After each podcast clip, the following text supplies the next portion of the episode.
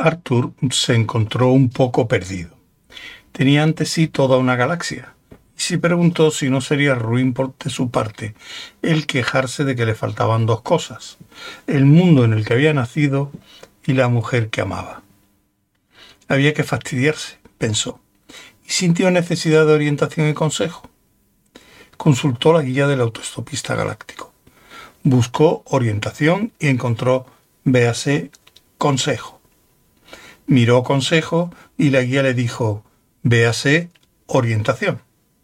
Últimamente hacía muchas cosas por el estilo y se preguntó si no le tendría más locuras reservadas. Se dirigía al extremo confín de oriental de la galaxia, donde, decían, se hallaba la verdad y la sabiduría, sobre todo en el planeta Hawalius, tierra de oráculos, profetas y adivinos, pero también de pizzas para llevar, porque la mayoría de los místicos eran absolutamente incapaces de prepararse la comida. Parecía, sin embargo, que sobre aquel planeta había caído una especie de calamidad. Mientras Arthur paseaba por el pueblo donde vivía la mayor parte de los profetas, en las calles se respiraba un cierto aire de desánimo. Se cruzó con un profeta que estaba cerrando su negocio con aire abatido y le preguntó qué ocurría. Ya no vienen a vernos, contestó el profeta en tono áspero, mientras clavaba una tabla sobre la ventana de su cabaña. Ah, ¿y por qué? Sujete el otro extremo de la tabla y se lo mostraré. Arthur sostuvo el extremo sin clavar de la tabla, y el viejo profeta se escabulló en las profundidades de la cabaña, de donde volvió a aparecer en unos momentos después con una pequeña radio sub-eta. La encendió, movió un poco el dial y la colocó en un pequeño banco de madera donde solía sentarse a decir profecías. Luego volvió a sujetar la tabla y siguió dando martillazos. Arthur se sentó a escuchar la radio. Se confirmará, decía la radio. Mañana el vicepresidente de Pofla Vigus, Ropi Stip, anunciará su intención de presentarse a la presidencia en un discurso que mañana pronunciará en... Ponga otra emisora, le dijo el profeta. Arthur apretó el botón de preselección. Se negó a hacer comentarios, dijo la radio. La semana próxima el número total de desempleados en el sector de Zabush será el peor desde que se empezó a llevar la cuenta. Un informe que publicará el mes que viene dice que... Busque otra, gritó malhumorado el profeta. Arthur volvió a apretar el botón. Lo negó categóricamente, dijo la radio. El mes próximo la boda real entre el príncipe Gid de la dinastía Sufling y la princesa Holly de Raui Alfa será la ceremonia más espectacular que se haya visto jamás en los territorios Bianji. Nuestra enviada especial Trillian Astra nos envía su crónica desde allí. Arthur pestañeó.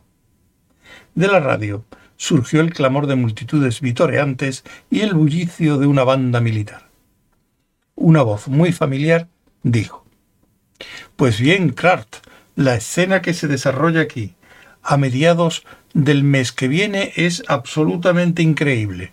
La princesa Juli está radiante con un... El profeta dio un manotazo a la radio, lanzándola del banco al polvoriento suelo, donde cacareó como un gallo desafinado. ¿Ve con lo que tenemos que luchar? gruñó el profeta. Venga, sujete esto. Eso no. Esto. No, así no. Con esto hacia arriba. Al contrario, estúpido. Estaba escuchando eso, se quejó Arthur, cogiendo torpemente el martillo del profeta. Igual que todo el inundo. Por eso, este sitio parece un pueblo fantasma. Escupió en el polvo. No, me refiero a que me parecía alguien conocido. La princesa Julie. Si tuviera que ir por ahí saludando a todos los que conocen a la princesa Julie, me harían falta unos pulmones nuevos. La princesa no, repuso Arthur. La periodista. Se llama Trillian. No sé de dónde ha sacado el Astra. Es del mismo planeta que yo. Me pregunto por dónde andará. Pues últimamente anda por todo el continuo. Aquí no recibimos las emisoras de televisión tridimensional, desde luego, gracias al gran arco apoplético verde, pero se la oye en la radio. Va pindongueando de acá para allá por el espacio-tiempo. Esa joven quiere encontrar una era sin sobresaltos donde, donde sentar la cabeza. Todo eso acabará en llanto. Probablemente ya habrá terminado así. Blandió el martillo y se asestó un fuerte golpe en el pulgar. Empezó a hablar en varias lenguas. El pueblo de los oráculos no era mucho mejor. Le habían dicho que si buscaba un buen oráculo, lo mejor era dirigirse al que, consultaban los demás oráculos, pero estaba cerrado. A la entrada había un letrero que decía, Ya no sé nada. Prueben la puerta de al lado, pero solo es una sugerencia, no un consejo oficial del oráculo. La puerta de al lado era una gruta a unos centenares de metros de distancia, y Arthur se puso en camino hacia ella. Humo y vapor ascendían, respectivamente, de una fogata y de un puchero abollado suspendido sobre las llamas. Del puchero también salía un olor desagradable. Al menos Arthur supuso que salía del puchero.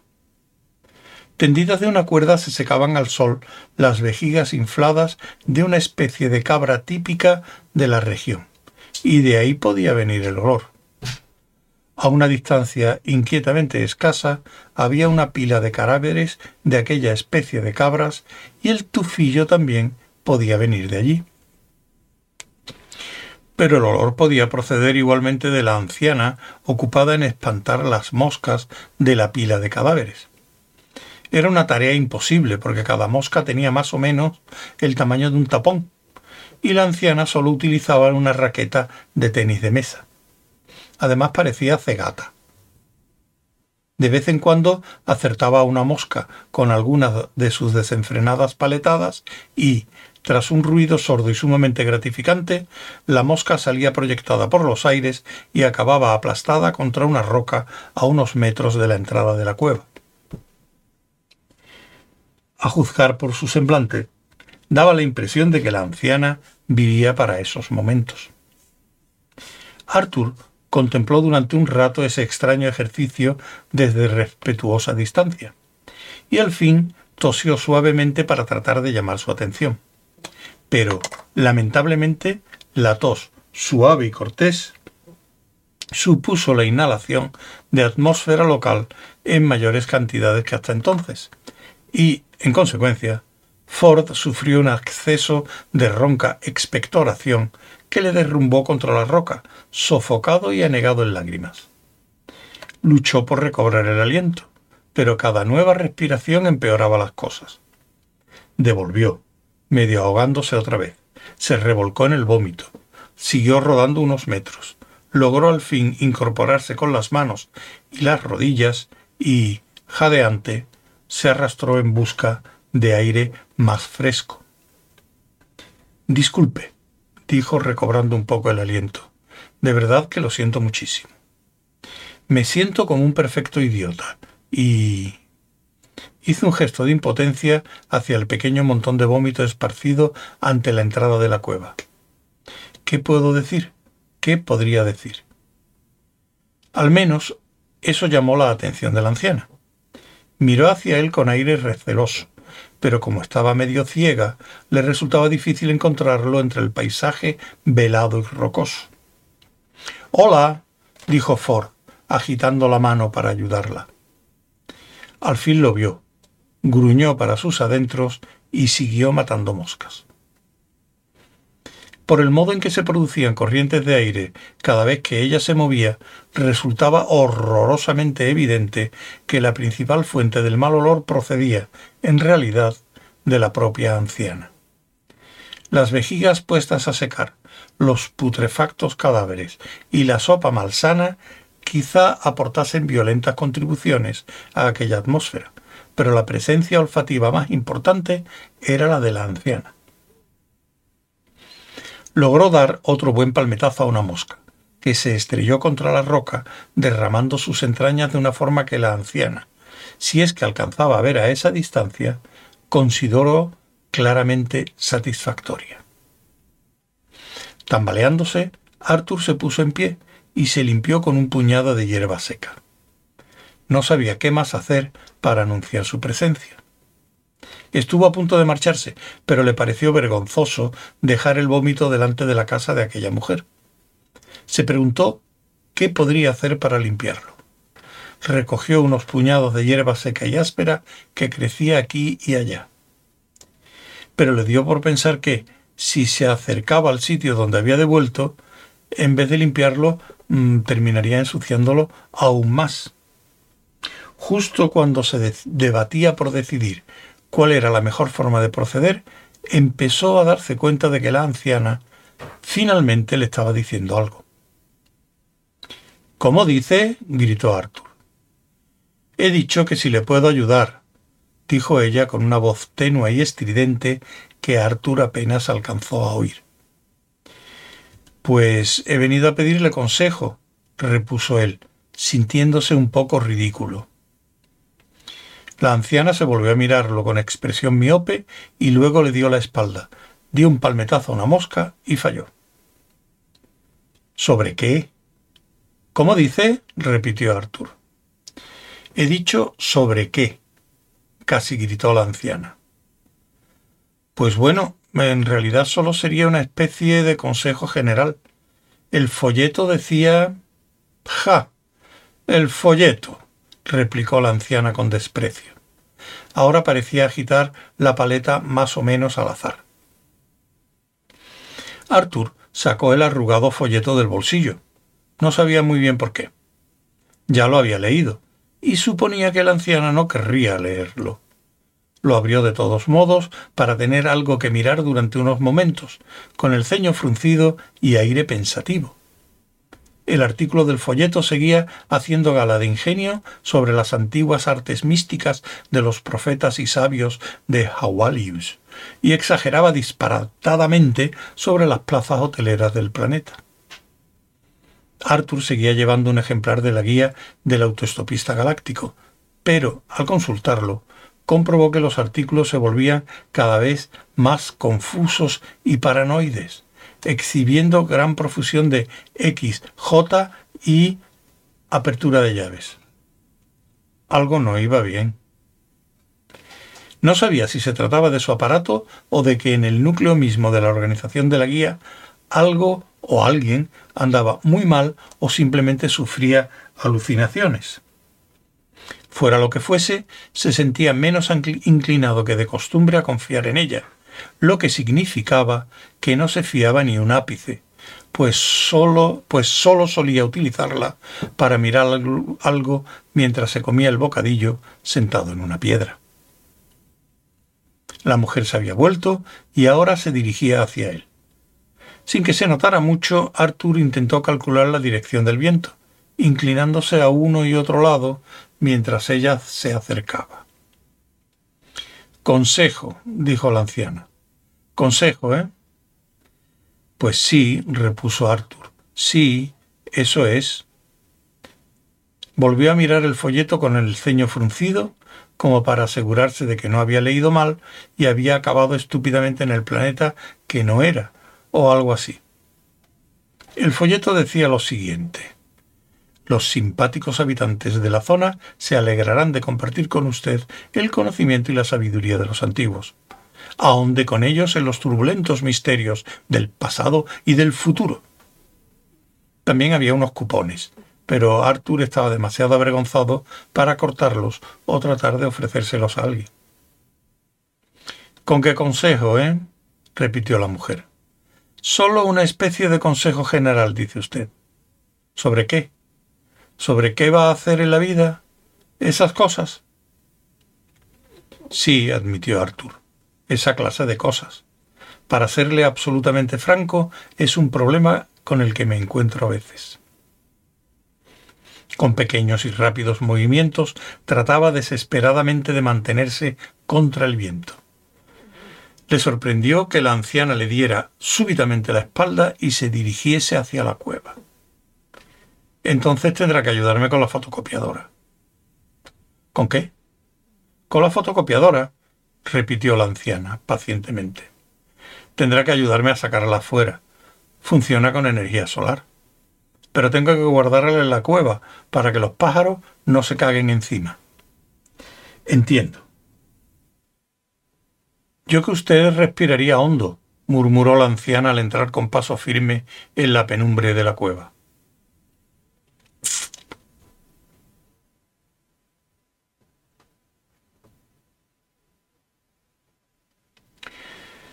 Yo que usted respiraría hondo, murmuró la anciana al entrar con paso firme en la penumbra de la cueva. Arthur siguió su consejo. En realidad casi aspiró una excesiva cantidad de aire. Cuando pensó que tenía suficiente, contuvo el aliento y pasó al interior. La fotocopiadora era un aparato viejo colocado sobre un carrito desvencijado. Estaba justo a la entrada del oscuro antro. Las ruedas estaban firmemente atascadas en direcciones opuestas, y el suelo era accidentado y pedregoso.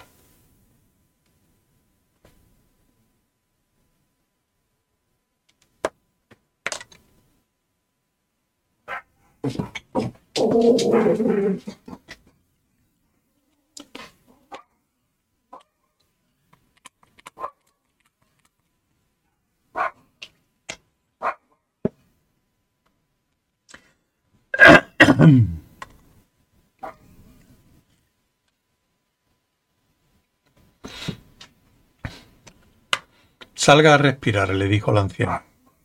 Arthur se estaba poniendo rojo al tratar de mover el aparato. Asintió aliviado. Decidió que si a ella no le daba vergüenza, a él tampoco le daría. Salió, respiró unas cuantas veces y volvió a entrar para seguir levantando y empujando la máquina. Tuvo que repetir la operación varias veces hasta que al final consiguieron sacarla. El sol daba de plano. La anciana desapareció de nuevo en las profundidades de la cueva y volvió con unos paneles metálicos que conectó a la máquina para recoger la energía solar. Miró al cielo con los ojos entornados. Brillaba el sol, pero había un poco de niebla y calma. Tardará un poco, anunció la mujer. Arthur dijo que no le importaba esperar. La anciana se encogió de hombros y con pasos resueltos se acercó a la fogata. Sobre las llamas burbujeaba el contenido del puchero. La mujer lo removió con un palo. No querrá almorzar, ¿verdad? preguntó Arthur. Ya he comido, gracias, contestó Arthur. No, de verdad, ya he almorzado. No me cabe duda, confirmó la anciana siguió dando vueltas con el palo. Al cabo de unos minutos sacó un trozo de algo, lo sopló para que se enfriara un poco y se lo llevó a la boca. Masticó con aire pensativo. Luego se dirigió despacio al montón de cadáveres de los animales semejante a cabras. Escupió sobre ellos el trozo que tenía en la boca y volvió renqueante al puchero. Intentó quitarlo del trípode del que colgaba, ¿Puedo ayudarla? se ofreció Arthur, poniéndose cortésmente en pie y apresurándose hacia ella. Juntos descolgaron el puchero del trípode y lo bajaron por la pequeña cuesta que descendía desde la cueva hasta una hilera de pequeños y nudosos árboles que bordeaban una hondonada con mucha pendiente pero poco profunda, de la que emanaba toda una nueva gama de olores repulsivos. Preparado, inquirió la anciana. Sí, dijo Arthur, aun sin saber para qué. A la una, dijo la anciana, a las dos, prosiguió la anciana, y a las tres, concluyó la anciana. Justo a tiempo Arthur comprendió qué se proponía. Juntos arrojaron el contenido del puchero a la hondonada. Al cabo de un par de horas de incomunicativo silencio, la anciana decidió que los paneles solares habían absorbido la energía suficiente para que funcionase la máquina, y desapareció en la cueva para buscar algo. Al fin salió con unos montones de papeles que fue pasando por la máquina. Entregó las copias a Arthur. Entonces, este... Mm, su consejo, ¿verdad? dijo Arthur con aire de duda. No, es la historia de mi vida. Mira, lo acertado de cualquier consejo que pueda dar una persona debe juzgarse con respecto a los aciertos que esa persona haya tenido en la vida. Ahora bien, si echas un vistazo a este documento, verás que he subrayado todas las decisiones importantes que he tomado a lo largo de mi vida. Hay un índice, con referencias. ¿Lo ves? Lo único que te aconsejo es que tomes precisamente las decisiones contrarias de las que yo he tomado. Y quizás no acabes al final. Hizo una pausa y se llenó los pulmones para proferir un buen grito. En una apestosa cueva como esta. Cogió la raqueta de ping-pong, se remangó, se dirigió con paso resuelto al montón de cadáveres de la especie de cabras y se lió a cazar moscas con un derroche de fuerza y vigor. El último pueblo que visitó Arthur se componía únicamente de postes sumamente altos. Llegaban tan arriba que desde el suelo era imposible saber qué había al final, y Arthur tuvo que trepar a tres antes de encontrar uno en cuya cúspide hubiera algo más que una plataforma cubierta de excrementos de pájaros. No era cosa fácil. Se subía escalando unos breves tacos de madera clavados al poste que ascendían en lentas aspirales. Cualquier turista menos dispuesto que Arthur habría tomado un par de fotos para luego dirigirse inmediatamente al Bar and Girl más próximo, donde además podía comprar una variedad de tartas muy dulces y pegajosas para ir a comérselas delante de los ascetas. Pero la mayoría de los ascetas ya se habían marchado, sobre todo a consecuencia de eso. En realidad, se habían marchado a establecer lucrativos centros de terapia en los mundos más prósperos del meandro noroccidental de la galaxia, donde la vida resultaba unos 17 millones de, veces más fácil, y el chocolate era simplemente fabuloso. Daba la casualidad de que los ascetas no conocían el chocolate antes de entregarse al ascetismo. La mayoría de los clientes que asistían a sus centros de terapia lo conocían demasiado bien. En lo alto del tercer poste, Arthur se detuvo a tomar un respiro. Estaba sofocado y con mucho calor, porque cada poste medía unos quince o veinte metros. El mundo parecía girar vertiginosamente a su alrededor, pero eso no le inquietaba mucho. Sabía que, lógicamente, no moriría hasta que llegase a esta brómula meta, beta, por lo que había adoptado una despreocupada actitud ante las situaciones de extremo peligro personal. Sentía cierto vértigo encaramado en lo alto de un poste a veinte metros de altura, pero lo combatió comiéndose un bocadillo. Estaba a punto de embarcarse en la lectura de las fotocopias que contaban la vida de la divina cuando sufrió un fuerte sobresalto al oír una tosecilla a su espalda. Se volvió con tal brusquedad que soltó el bocadillo, y éste cayó dando vueltas por el aire y pareció bastante pequeño cuando aterrizó en el suelo. A diez metros detrás de él había otro poste, y, entre las tres docenas que formaban aquel bosque de postes dispersos, era el único cuya cima estaba ocupada. Por un anciano que, a su vez, parecía ocupado en profundos pensamientos que le hacían fruncir el entrecejo. Disculpe, dijo Arthur. El anciano no le hizo caso. Quizá no le oyó. Había un poco de brisa. Arthur había oído la tosecilla por pura casualidad. Oiga, gritó Arthur. Oiga. El anciano desvió al fin la vista hacia él. Pareció sorprendido de verlo. Arthur no sabía si estaba sorprendido y contento de verle o solo sorprendido. ¿Está abierto? le preguntó Arthur. El anciano arrugó el ceño sin comprender. Arthur no sabía si es que no le entendía o no le oía. Voy para allá, no se vaya. Bajó a gatas la estrecha plataforma y descendió rápidamente por los tacos en espiral. Al llegar al suelo estaba completamente mareado. Se dirigió al poste en el que estaba sentado el anciano y de pronto se dio cuenta de que el, descenso le había desorientado y ya no estaba seguro de cuál era. Miró alrededor en busca de algún punto de referencia y lo encontró. Trepó. No era aquel. Maldita sea. exclamó. Disculpe. Repitió dirigiéndose al anciano, que ahora se encontraba justo delante de él a unos doce metros de distancia. Me he despistado. En un momento estoy con usted. Volvió a bajar, molesto y con mucho sofoco. Cuando llegó, sudando y jadeante, a lo alto del poste que con toda seguridad era el bueno, se dio cuenta de que, por lo que fuese, el anciano le estaba tomando el pelo. ¿Qué quieres? le gritó malhumorado el anciano, sentado ahora en lo alto del poste en el que, según reconoció Arthur, se había estado comiendo el bocadillo. ¿Cómo ha llegado hasta ahí? le preguntó Arthur, pasmado. ¿Crees que te voy a decir así por las buenas lo que me ha costado descubrir cuarenta primaveras, veranos y otoños de estar sentado en lo alto de un poste? ¿Y los inviernos? ¿Qué pasa con los inviernos? ¿En invierno no se sienta en ningún poste? Solo porque me pase sentado en un poste la mayor parte de la vida no significa que sea un imbécil. En invierno me voy al sur, tengo una casa en la playa, me siento en la chimenea. ¿Puede dar un consejo a un viajero? Sí, que se consiga una casa en la playa. Entiendo.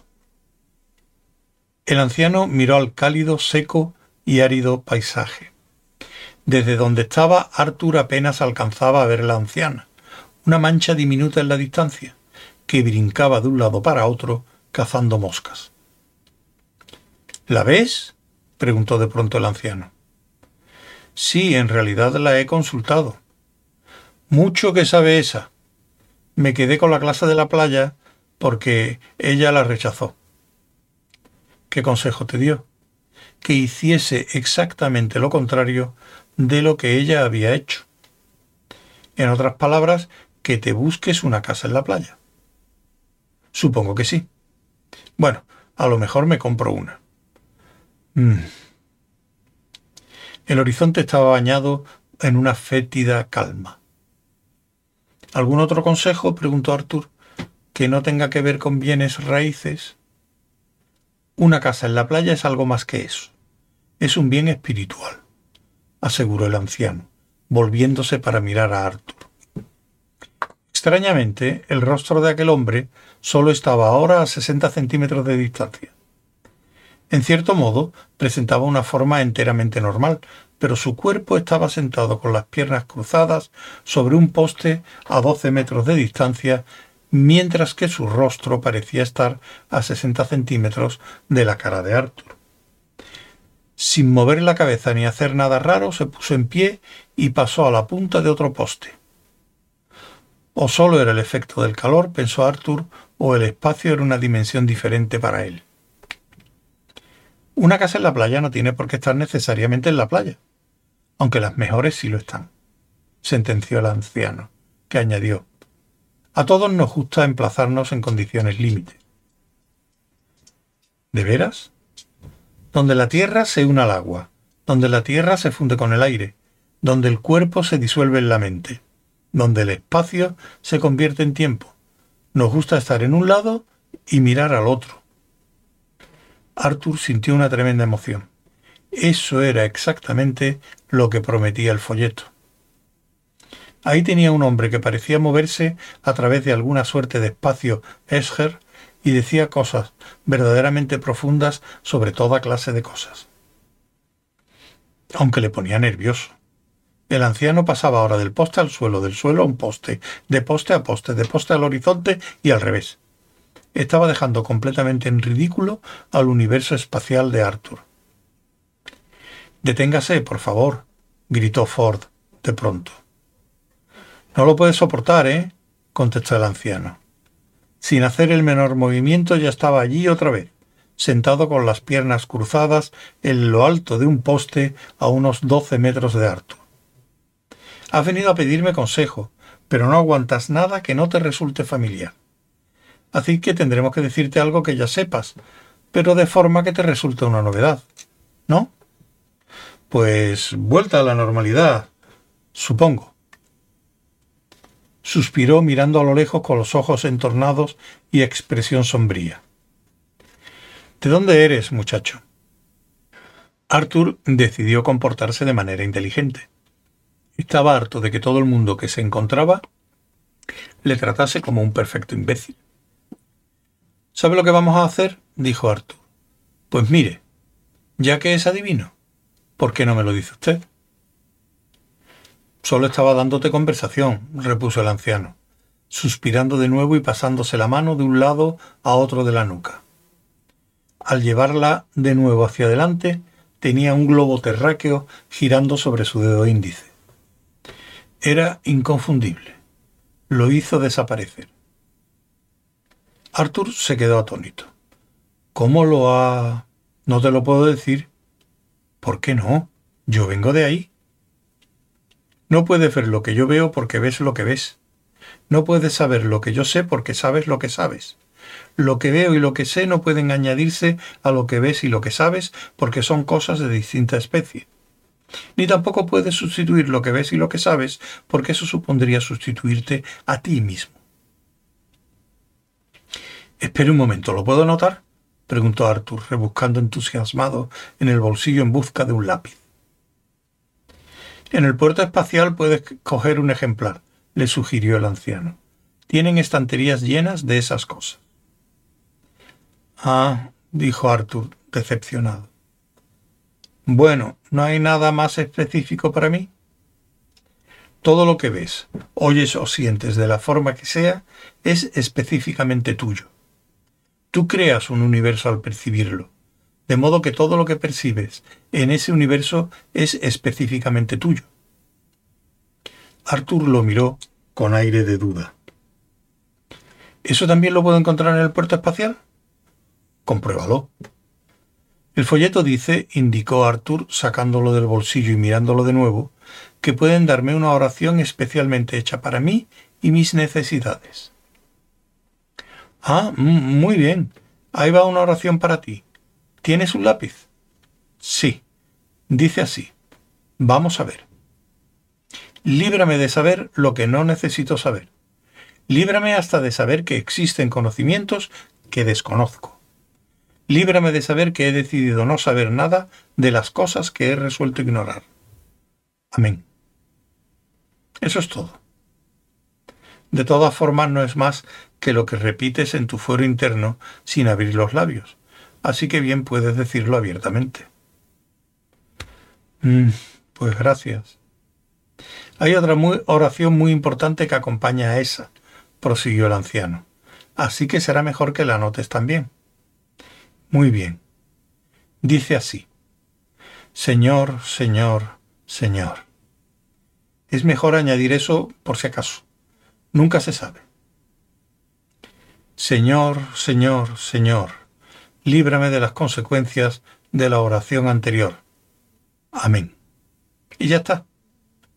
La mayoría de los problemas con que la gente se topa en la vida vienen de que se olvida de esta última parte. ¿Ha oído hablar alguna vez de un sitio que se llama esta brómula beta? preguntó Arthur. No. Bueno, pues gracias por la ayuda. De nada, repuso el anciano sentado en el poste, y desapareció.